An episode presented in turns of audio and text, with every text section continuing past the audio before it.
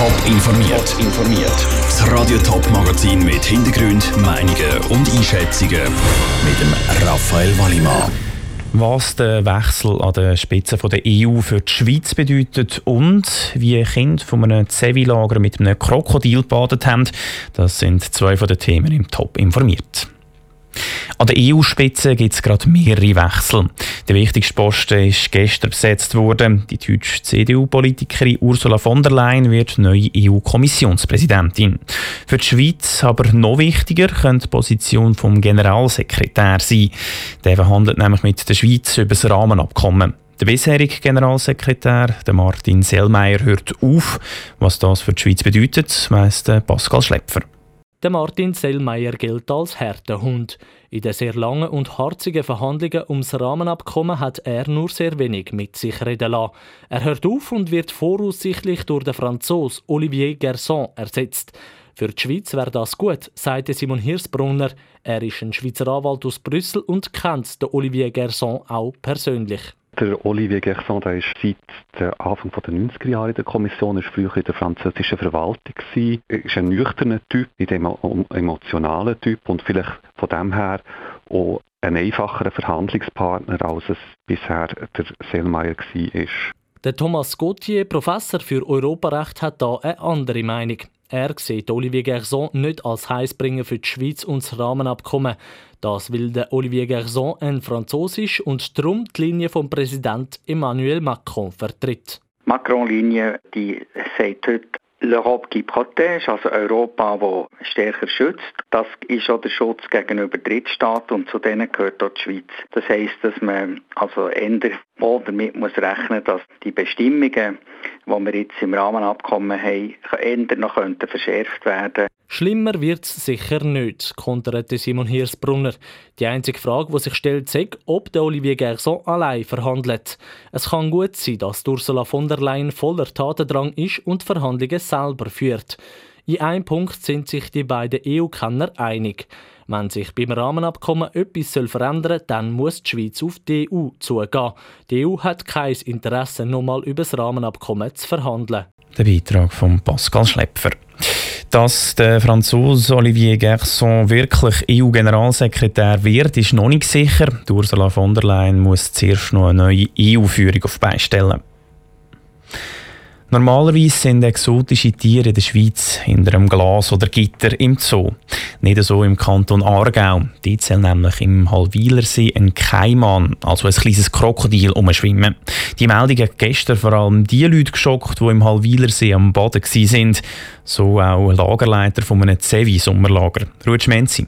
Dass ein Alligator in einem See umschwimmt, ist eine Meldung, die jemand nicht hören will, der gerade in dem See am Boden ist. Also gegangen ist auch an einer Zevi aus dem Kanton Aargau, die gestern am Nachmittag am Halwiler See gebadet hat. Zum Glück sagen aber kein Kind mehr im Wasser gewesen, wo sie die Pushmeldung gesehen haben, sagt einer der Leiter, der Lucia Erding. Ist ein bisschen komischer Moment gewesen. Ich kann mir nicht vorstellen, was ist das genau. Es hat noch geheißen Alligator. Und dann haben wir nicht genau gewusst, was das wirklich ist. Aber ich habe dann auch gefunden, also ob es jetzt wirklich stimmt oder ob es jetzt nicht stimmt, keine Ahnung. Und von dem her äh, haben wir uns dann nicht mehr gross etwas dazu gedacht. Und gleich haben sie sich Gedanken darüber gemacht, gerade auch, weil sie als Leiter für einen Haufen Kind Verantwortung haben. Darum haben sie sich in dem Moment entschieden, an den Kind nichts von dem Keimann zu sagen. Ob das Kind nachher selber noch herausgefunden hat, weiss der Lucia Erding nicht. Panik sei im Lager auf jeden Fall keine ausgebrochen. So auch nicht bei den anderen Badegästen am Halwilersee. Ich habe eigentlich nichts mitbekommen, dass es noch Leute gab, die sie irgendwie gerade auch gesehen haben. Ich habe jetzt eigentlich nicht mitbekommen, dass jetzt irgendwie die Stimmung unruhig wurde sind und alle zum Wasser raus sind. Sie haben eigentlich alle weitergefahren, die noch drin waren. Laut der Kantonspolizei Aargau bestehe keine Gefahr für Badegäste im Halwilersee. Das, weil der Keimann sehr schüch sei und Menschen nicht auf seiner Speiskarte stechen. Der Beitrag von Ruud Schmenzi. 50 Meter groß und mit einer Sprengkraft von 100 Atombomben. So ein Asteroid ist auf dem Weg Richtung Erde. Experten haben jetzt aber können Entwarnung geben. Der Asteroid fliegt an der Erde vorbei. Aber was kann die Menschheit eigentlich machen, wenn so ein Asteroid mal den Kurs auf der Erde beibehaltet? Patrick Walter. Die Chance, dass der Asteroid im September die Erde getroffen hat, ist bei 1 zu 7000 gelegen. Im Vergleich, die Chance im Lotto zu gewinnen ist viel tiefer und liegt bei 1 zu 140 Millionen. Auch so ein relativ kleiner Asteroid kann natürlich gefährlich sein, wenn er die Erde trifft. Und Krater auf der Erde und auch auf dem Mond zeigen, dass das immer wieder vorkommt. Besonders fatal ist der riesige Asteroid, der vor Millionen von Jahren Dinosaurier ausgelöscht hat, erklärte Philipp Jetzer, Astrophysiker an der Uni Zürich. Jetzt ist sie eine gängige Theorie, dass so ab und zu eben mal so ein grosser Meteorit runterkommt und dann durch das äh, Einfluss hat auf die Erdatmosphäre. So ein grosser Asteroid wie dort mal bei den Dinosauriern, also mit einem Durchmesser von mehr als 500 Meter, könnte für die ganze Menschheit verheerende Folgen haben.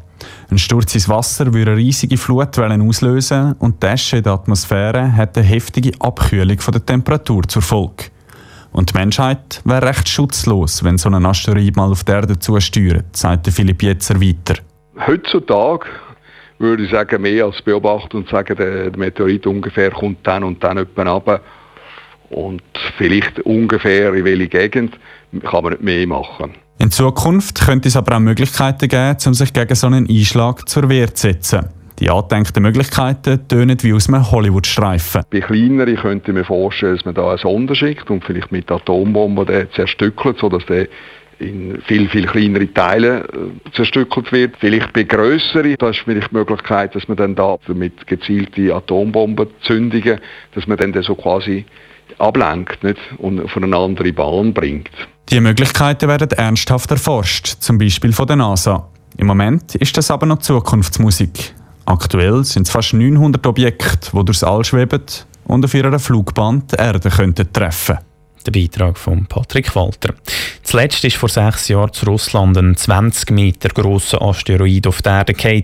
Eineinhalbtausend Menschen sind dort mal verletzt worden, die meisten wegen verbrochener Fensterscheiben.